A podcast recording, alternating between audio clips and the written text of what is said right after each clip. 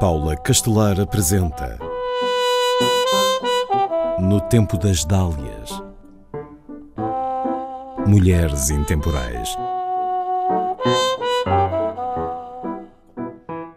Introduziu o hábito de jogar futebol na sua região, foi a primeira mulher a votar no Brasil e a segunda a fazê-lo na América Latina. O voto aconteceu em 1928 em Mossoró, uma cidade do estado do Rio Grande do Norte, que tem uma história rica no que se refere a ativismo social.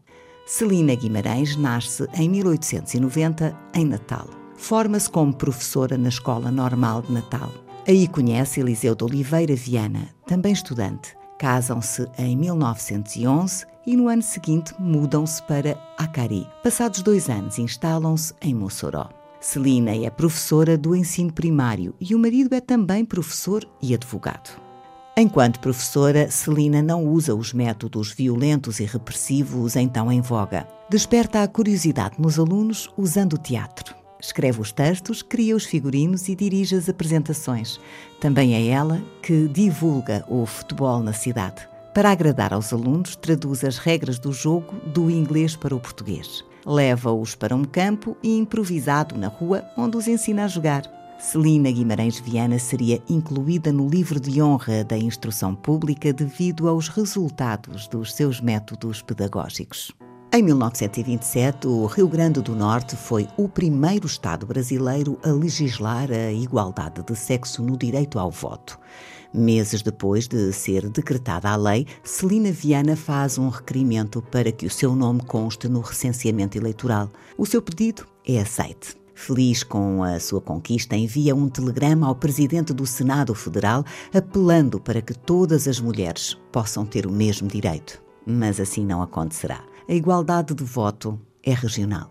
No mês de abril seguinte, Celina inscreve o seu nome na história como a primeira brasileira a votar. Dirá mais tarde que quem a influenciou a fazê-lo foi o marido, ativista pela igualdade entre homens e mulheres no direito ao voto. Mas também ela passa a militar pela paridade, Escreve um texto em que incentiva as mulheres a votarem. Imprime várias cópias e vai para a rua distribuí-las. O voto feminino seria permitido em todo o país apenas daí a quatro anos, em 1932. Celina foi amiga de Berta Lutz, a cientista precursora da luta pela igualdade entre homens e mulheres. Recordo que Berta Lutz teve um importante papel no facto de a igualdade de género constar na Carta das Nações Unidas. A cientista, ativista e política integrou a delegação brasileira na Conferência de São Francisco de 1945, cujo objetivo era a redação do texto da Carta.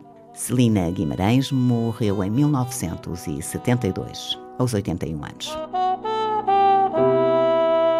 No tempo das Dálias,